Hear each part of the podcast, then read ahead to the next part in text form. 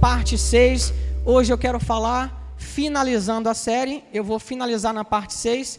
Hoje eu quero falar sobre genuinamente livres em Cristo Jesus. Quantos sabem que são livres em Cristo Jesus? Diga assim: Eu sou genuinamente livre em Cristo Jesus. Amém? Abra a sua Bíblia aí em Gálatas, no capítulo 4, e vamos ler.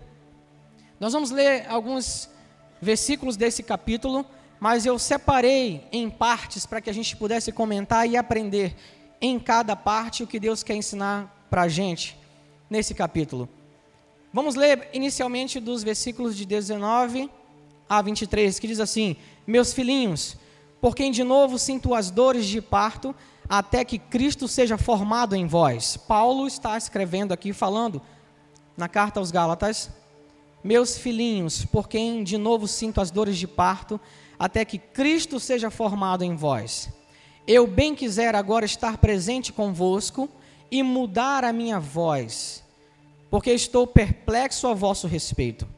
Dizei-me, os que quereis estar debaixo da lei, não ouvis vós a lei?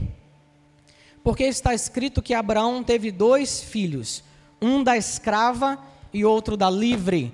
Todavia, o que era da escrava nasceu segundo a carne, mas o que era da livre nasceu por promessa. Hoje eu quero que você saia daqui com o entendimento e a revelação de que na nova aliança, e em especial aqui nessa carta de Paulo aos Gálatas, nós temos o entendimento e a revelação clara de que, além de termos um Pai espiritual, um Pai celestial que é por nós, que nos ama incondicionalmente, que está conosco em todo momento, e isso é um ponto que toda a igreja, toda a igreja de Jesus Cristo, espalhada por toda a face da terra, concorda plenamente todos nós temos um Pai celestial. Amém? Mas você há de convir que quem tem pai tem mãe também? Quem tem pai, tem mãe. E no Novo Testamento, na Nova Aliança, Paulo deixa claro aqui, através dessa carta aos Gálatas, e especificamente nesse texto que nós vamos ler e continuar lendo, que nós temos uma mãe. Quantos já ouviram falar disso aqui? Sabia que você tem uma mãe também? No contexto da graça, da nova aliança, você tem uma mãe. Eu quero que você descubra hoje e cresça no entendimento e na revelação disso. Até aqui esse trecho fala inicialmente sobre Abraão, o pai da fé, todos conhecem. Ele teve dois filhos, um da escrava e um da livre. Só para que você fique na mesma página que a gente, eu quero dar só um pano de fundo sobre essa história você conhece a história de Abraão, pai da fé. A sua esposa era Sara. E Deus deu para ele uma promessa de que ele seria pai de muitos, de muitas nações. E a Bíblia fala que Abraão creu nessa promessa, mas a Bíblia fala que Abraão creu contra a esperança, porque ele vendo seu corpo já envelhecido e o da sua esposa também, ele precisava crer pela fé naquilo que Deus disse que ia acontecer. E vocês sabem, eles começaram a ver sob a perspectiva humana e naturalmente falando, eles não poderiam naquela idade gerar filhos mais. E Sara teve uma grande ideia, para não dizer o contrário. Pegou a sua serva H e ofereceu a Abraão Naquela época isso era algo que era é, da cultura, era permitido.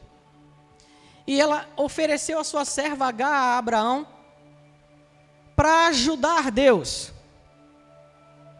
Uma vez que naturalmente eles estavam velhos, para ajudar Deus, quem sabe não é isso que Deus quer, vamos ajudar a Deus.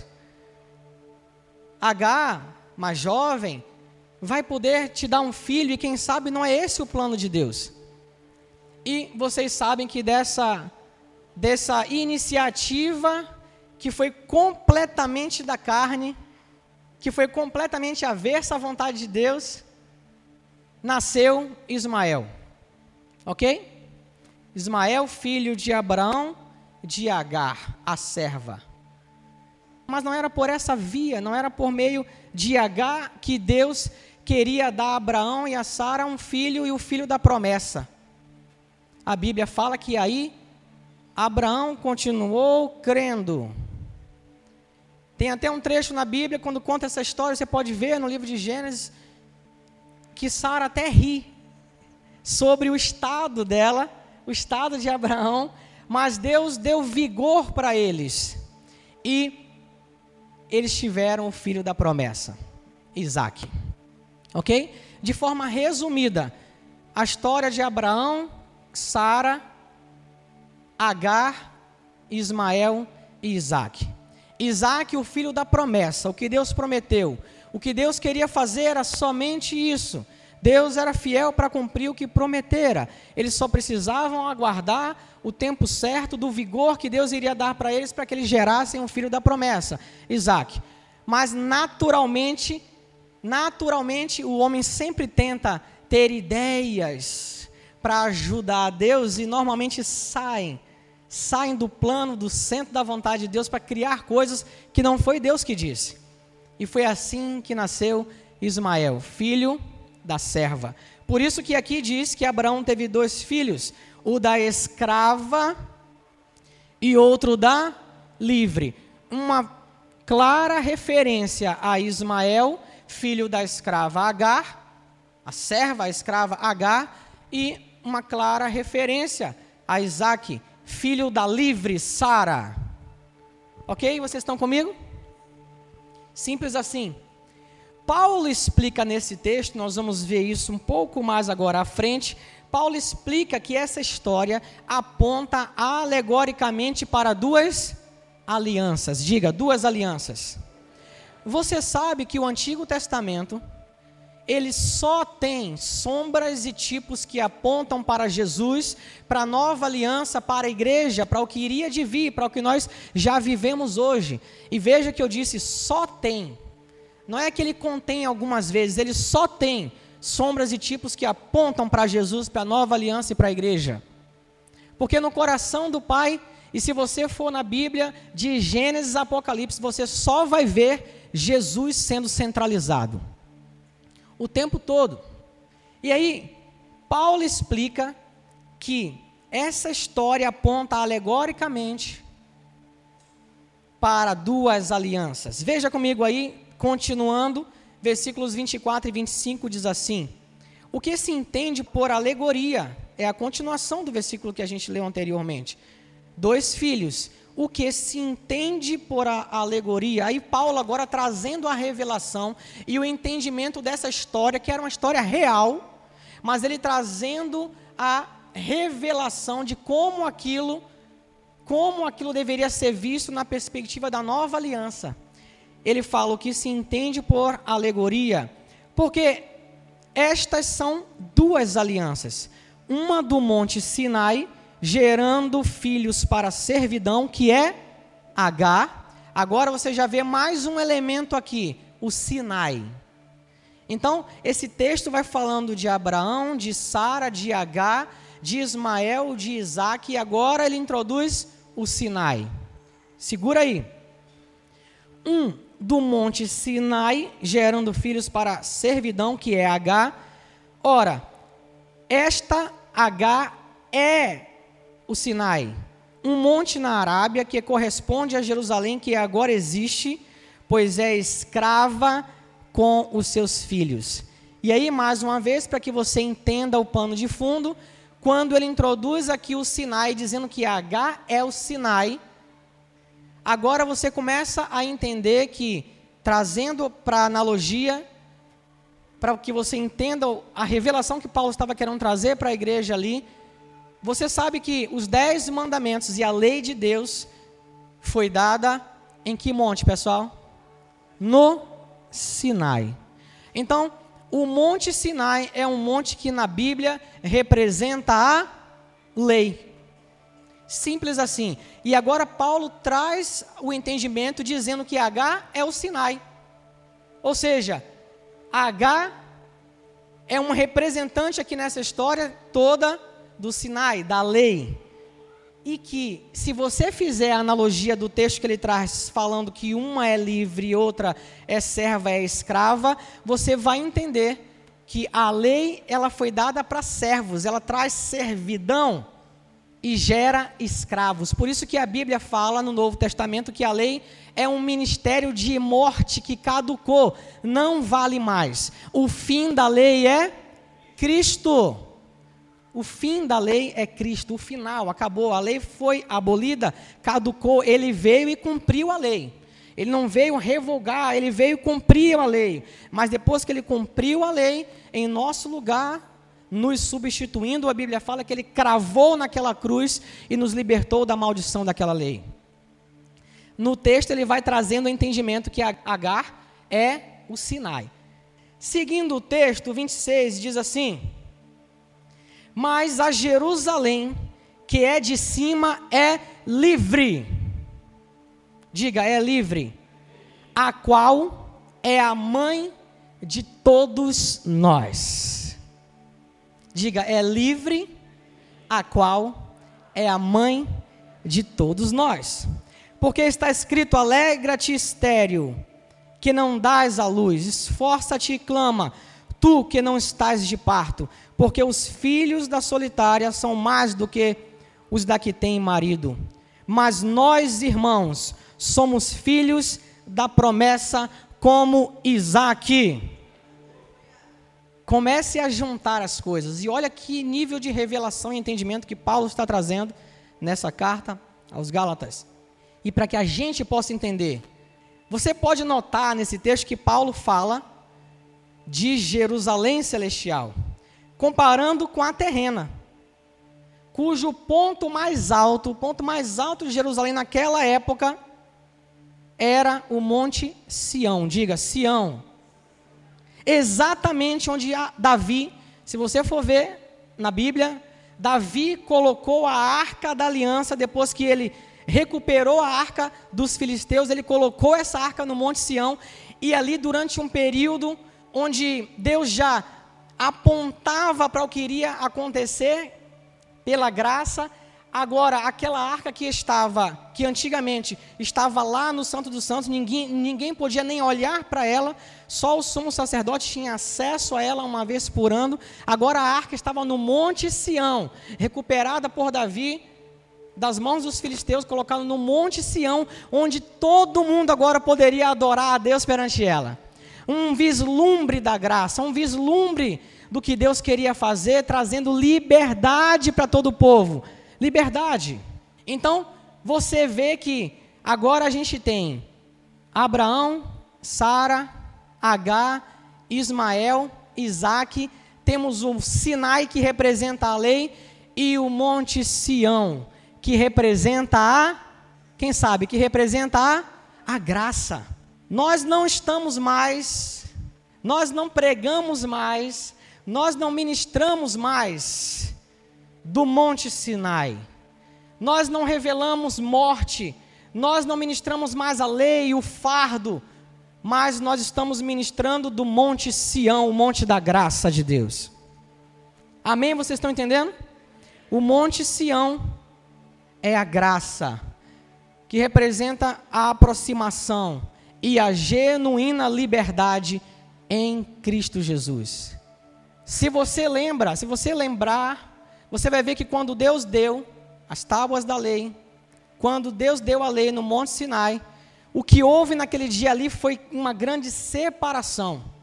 A Bíblia conta que as pessoas estavam no pé do monte e existia uma faixa delimitando, ninguém poderia chegar nem perto, porque é isso que a lei causa. Ninguém poderia nem, nem chegar perto, nem homens, nem animais, porque se ultrapassasse o limite que foi estabelecido, morreria. Sabe, o visual daquele momento, trovões e tudo mais, o visual daquele momento era assustador, era de medo. A lei, quando dada no Monte Sinai, ela causou separação. Separação. Nós já vimos aqui, diante da lei, a única coisa que nós chegamos de conclusão é que nós somos insuficientes. Não dá. Por isso Jesus veio, cumpriu a lei e nos libertou da maldição da lei. Ele fez isso em nosso lugar, ele fez isso por nós. Diferente do Sinai, o Monte Sião é o monte da graça, é o monte da aproximação. Você percebe que a arca ninguém se aproximava, agora estava no Monte Sião, disponível para todos que quiserem chegar e adorar a Deus. E Davi ainda estabelece ali, ó, uma rotina de adoração onde pessoas poderiam se aproximar, chegar e adorar a Deus constantemente diante dela. Porque a graça fala de aproximação, qualificação, de comunhão plena com Deus. A lei e o Sinai fala de separação, de condenação, de escravidão. Vocês estão compreendendo? Por isso Paulo traz toda essa analogia. Sião é o lugar que representa a bênção. Sião é o lugar que representa a graça, enquanto Sinai representa a lei. Foi lá que foi dado e houve essa separação. Nesse contexto aqui de Gálatas, nesse contexto de Gálatas, ela é identificada como a figura de Agar, é o Sinai, a escrava. Nunca foi livre e que gerou Ismael, mais um tipo que aponta para a escravidão. Vocês estão compreendendo? Por isso que Paulo fala e cita essa história, é uma história real, não é uma parábola, é uma história real, pessoas que viveram normalmente, a história real de Abraão, Sara, Agar, Isaac, Ismael, o Monte Sinai, o Monte Sião, mas tudo isso aponta para o que Deus queria fazer na nova aliança, aponta para Cristo, aponta para a graça. Eu quero dizer para você que a verdadeira liberdade em Cristo é sermos livres do peso e do fardo e do jugo da lei. A verdadeira liberdade em Cristo é você viver livre do peso, do jugo e do fardo da lei, porque Jesus já te livrou desse fardo. Perceba o tom no início do texto que nós vimos Paulo falar, que ele queria estar presencialmente, ele escreveu aquela carta e enviou para eles, mas ele disse que queria estar presencialmente e até mudar o tom de voz para falar para ele como para eles como que ele estava perplexos de ver como que eles estavam deixando judaizantes interferir naquilo que Paulo ensinava, que era graça, o genuíno evangelho, e um grupo de judaizantes estava tentando, sabe, minar, minar a igreja, querendo trazer Moisés e a lei de novo para o centro, querendo fazer uma mistura, querendo muitas vezes fazer um mix da lei e da graça. Veja comigo Gálatas ainda continuando agora o versículo 29. Diz assim o versículo 29: Mas como então aquele que era gerado segundo a carne perseguia o que era segundo o Espírito, e assim também é agora. E assim também é agora.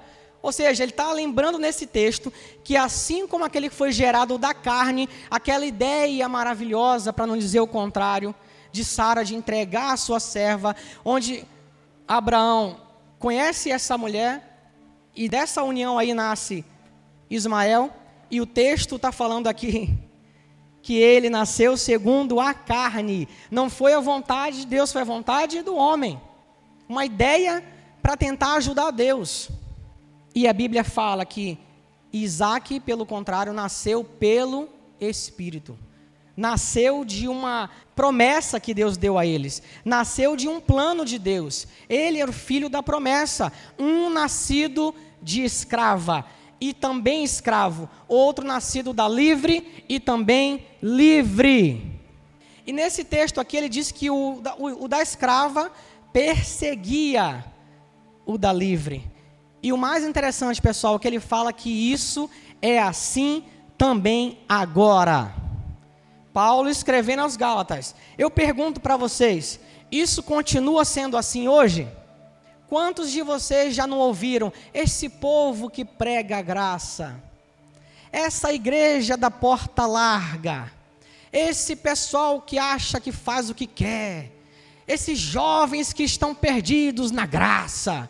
Já viram essa perseguição que quando nós pregamos a graça nós sofremos? Já viram isso? A Bíblia fala que é desde o início assim: o escravo persegue o livre. Porque na verdade, na verdade, quando o escravo olha para o livre e vê a alegria de viver que o livre tem, ele tem ciúme. Só pode. Sabe por quê? Porque quando o escravo olha para o livre, ele pensa assim: Mas como que pode Deus amar essa pessoa que vive assim? que faz isso e aquilo, eu oro tantas vezes por dia, eu jejuo tantas vezes por semana, eu subo o um monte, eu faço caridade, eu ajudo os pobres. Mais uma vez, a pessoa tentando trazer para o seu esforço próprio. E na semana passada nós falamos sobre isso, sobre esqueça o seu esforço, esqueça o seu merecimento. Isso é, segundo a Bíblia, trapo de imundície. Não vale nada para você ser salvo e justificado, se você perdeu, vá lá e veja. Na parte 5, uma mensagem muito importante para você entender de onde vem a sua justificação e a sua salvação. Não vem da sua obra, não vem do seu mérito, não vem de você, mas vem do trabalho, mas vem do trabalho consumado, estabelecido por Jesus a nosso respeito. O escravo perseguia, o filho da escrava perseguia o da livre, e é assim até hoje. Mas nós vamos continuar avançando, amém, pessoal? Quantos querem continuar avançando em graça aqui? É isso aí. Avançando em graça, acredite. O que foi nascido da carne, ele vai continuar sempre lá na escravidão. Mas o que foi nascido do espírito é livre. É livre. Você você faz parte dessa promessa. Você é filho da livre. Diga eu sou genuinamente livre em Jesus. E aí você vê aqui um paralelo dizendo que Sara, ou que H, desculpa, dizendo que H é o Sinai. E Sara quem é, pessoal? É o Sião. H é a lei e Sara é a graça. Quando eu digo aqui que nós temos um Pai celestial, mas que também nós temos uma mãe a Bíblia diz no contexto da nova aliança que nós somos filhos não da dona lei, mas da dona graça. Filhos da livre. Filhos da livre. Não queira voltar de novo ao contexto de escravidão. Não queira voltar de, no, de novo ao contexto de, de, de servidão. Isso significa decair da graça, Paulo vai ensinando. Aqueles que querem sair da graça, que está um patamar maior, que é um patamar maior, superior. Por isso que ele diz caiu, decaiu da graça. E quer voltar aos rudimentos da lei. Não decaia da graça, não saia da graça. Não saia da graça.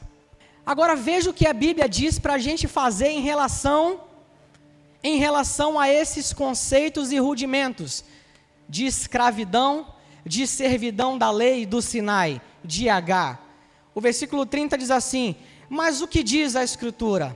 Lança fora a escrava e o seu filho, porque de modo algum o filho da escrava herdará com o filho da livre.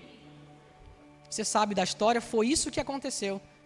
Deus deu essa orientação: olha, lança fora a escrava e o filho da escrava. E muita gente, muitas vezes a pessoa pensa assim, mas caramba, que coisa estranha, Deus te mandou fazer isso. Entenda, e por isso que Paulo traz esse entendimento e essa revelação. Tudo isso tem um significado e aponta para uma substância, que é para Cristo, para a graça, para a nova aliança. Ele precisava fazer isso para explicar para nós que a escrava e o filho da escrava não pode reinar com a livre e o filho da livre. Não dá. E aqui eu quero trazer para você um entendimento ainda melhor sobre isso. Existem muitos lugares, e você já deve ter visto também e ouvido falar, onde as pessoas dizem: Eu prego graça. Nós conhecemos a graça e nós pregamos a graça. O ambiente, inclusive, é todo moderno. Muitas vezes todo moderno. Com luzes, com som, com paredes pintadas de forma moderna, mas quando abre-se a boca para pregar, o que houve é uma mistura. Às vezes é graça, às vezes é lei. Às vezes é graça, às vezes é lei. E as pessoas ficam cada vez mais confusas. Quantos já ouviram isso? Alguém falou aí mix? Isso mesmo, o evangelho mix que as pessoas acham que ah, a gente vai viver aqui ó, na graça, mas traz um pouco da lei para poder botar um cabresto sobre o pessoal. Já viram isso, pessoal?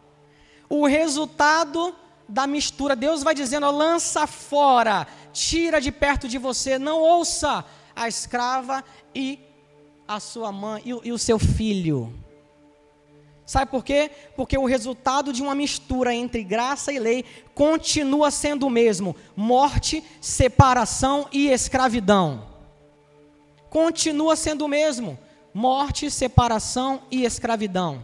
Sabe por quê? Eu vou trazer aqui Gálatas 5, versículos de 6 a 9, que diz assim: Porque em Jesus Cristo nem a circuncisão, nem a incircuncisão tem valor algum mas sim a fé que opera pelo amor. Corrieis bem, quem vos impediu para que não obedeçais à verdade? Esta persuasão não vem daquele que vos chamou. Um pouco de fermento leveda toda a massa. Eu prego graça, mas eu vou trazer um pouquinho de lei. Não adianta nada esse pouco de fermento, de mistura, vai azedar tudo. Vai dar ruim, acredite. Paulo vai explicando aqui para eles. Por isso, a radicalidade em dizer lança fora a escrava e o seu filho não tem como misturar. Não dá para misturar. Veja a carta aos Coríntios, a primeira carta aos Coríntios, capítulo 5, versículo 7 diz assim: Joguem fora o velho fermento para que vocês sejam nova massa, como de fato são, já são, sem fermento, pois também Cristo, nosso Cordeiro Pascal, foi, cru, foi sacrificado. Escute aqui o que eu vou falar. Você nasceu de novo para crescer na revelação genuína da graça, o único e verdadeiro Evangelho. Jogue fora todo o resto. Só assim você será genuinamente livre. Quantos são genuinamente livres aqui? E aí eu vou dizer para você de forma prática o que eu quero falar com isso.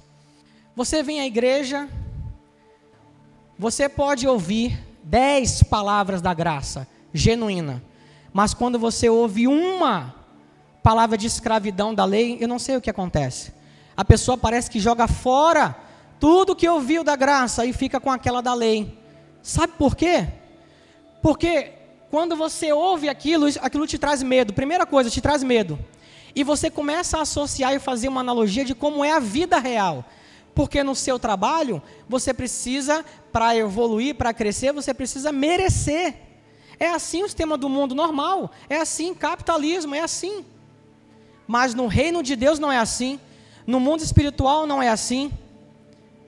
Nós fomos promovidos por causa da obra de Jesus, não por causa da minha e da sua obra. Vocês estão compreendendo?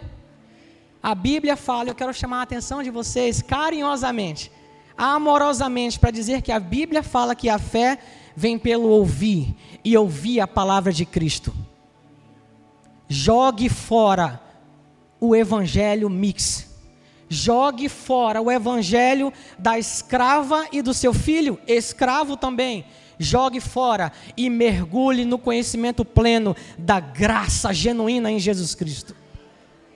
Eu não vou aqui citar nomes de pregadores, mas você sabe o que eu estou falando. No domingo você vem e ouve o pastor Ivan, você ouve o pastor Jorge Daltro, você ouve o pastor Fragale, você ouve o pastor Joseph Prince. E durante a semana alguém, você põe na rádio, vai ouvir outras coisas que não são o evangelho da graça. E às vezes até vem com uma frase ou outra, entenda isso aqui. Às vezes até vem com um pouco que eles acham que entende da graça, mas lá no meio tem o mix. Lá no meio está lá o mix, trazendo a lei, colocando fardo, trazendo morte. Eu quero encorajar vocês aqui pela palavra e eu digo com toda certeza: lance fora, não ouçam, joguem fora a escrava e o seu filho, o Sinai e a lei, jogue fora. e mergulhe no conhecimento e na revelação da graça. Porque a fé vem pelo ouvir e ouvir a palavra de Cristo. Ouvir a palavra genuína da graça. Só assim você vai ser genuinamente livre. Pastor, eu ouço a nova igreja, eu ouço palavras, pastores, pregadores que são pregadores da graça genuína. Mas eu gosto da pastora tal, eu gosto do pastor tal, eu ouço, ele é engraçado. Tem outro que fala umas coisas que eu acho legal, umas analogias. Tem outro que é assim, tem outro que é assado. Seja do que for. Comece, se você quiser levar a sério a tua vida espiritual e crescer em graça e fé e não perder tempo com a escrava e com o filho da escrava, com a lei e com o Sinai. Mergulhe no Monte Sião, mergulhe na graça, mergulhe no Monte Sião, mergulhe na graça. A palavra foi incisiva.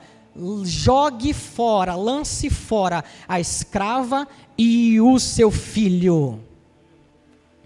Vocês estão compreendendo agora a analogia e Paulo explicando isso para essa igreja? Que, é, que maravilha, pessoal. Continuando, Gálatas 4, 31, agora o versículo 31 diz assim: me, De maneira que, irmãos, somos filhos, não da escrava, mas da livre. Você não é filho da dona lei você é filho da dona Graça. Uhul. Você não é filho da lei, você é filho da graça. Por isso que no início eu disse para vocês, um tema que é indiscutível em todos os lugares, na igreja por todos os lugares no mundo. Quem é o seu pai? Deus é o meu pai. Mas se você perguntar quem é a sua mãe, você vai descobrir que uma parte da igreja tem como mãe Sinai e H. Infelizmente. Mas a revolução do evangelho da graça está fazendo, sabe? Está fazendo uma mudança por tudo quanto é lugar. E quanto mais pessoas se levantarem para pregar esse evangelho, mais essa igreja vai migrar, vai sair do Sinai, do esforço, da escravidão e vai para Sião, para a graça, para a fé, para a obediência da fé em Jesus Cristo. Entenda, são nossos irmãos, filhos do mesmo Pai mas estão se colocando debaixo de um jugo da mãe lei. Graças a Deus que nós já saímos desse jugo e estamos debaixo da mãe graça. Quantos já tinham percebido isso aqui nesse texto de Gálatas? Quantos nunca ouviram falar disso? Interessante, não é? Interessante, você tem um pai amoroso, você tem uma mãe na nova aliança, e essa mãe é a graça poderosa, maravilhosa. Ismael, se você for ver, se você for analisar o que veio depois e o que acontece até hoje por aquelas bandas, o resultado, o resultado disso foi guerra e é guerra até os dias de hoje. Diga guerra. E você sabe o que significa o nome Isaac? O nome Isaac significa riso, sorriso. Eu deixo para você uma escolha então hoje. Ou você se submete a H e a Ismael e tem guerra, ou você se submete a Sara e a Cristo e pode sorrir durante o percurso da vida com Jesus. É. Eu deixo essa escolha aqui para você. Ou você se submete ao jugo da lei e tem guerra, e tem separação, e tem escravidão, ou você se submete a a dona graça, a mãe graça e sorri com Jesus durante todo o percurso da sua vida. Jesus tem alegria, tem riso, tem gozo para você. Não se submeta aos rudimentos da lei, mas se submeta à graça. A graça. Vai ter gente falando essa semana toda aí, caramba, descobri que eu tenho uma mãe. Na nova aliança, sim, você tem. É a graça maravilhosa. Nós somos genuinamente livres.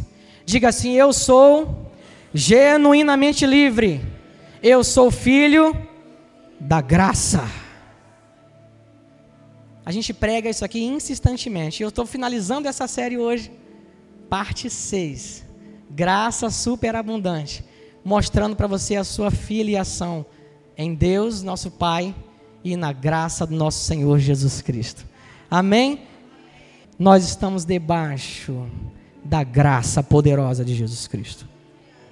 A Bíblia diz em 1 Coríntios 15, 56 que o aguilhão da morte é o pecado e que a força do pecado é a lei.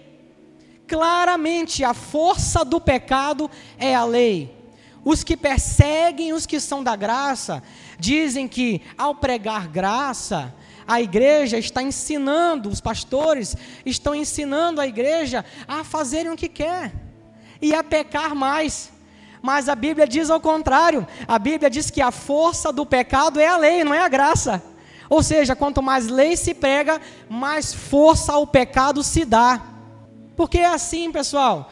A Bíblia diz que a lei foi dada para avultar o pecado. Avultar é colocar sobre uma lente de aumento, para que a gente olhasse para ela e visse a nossa insuficiência.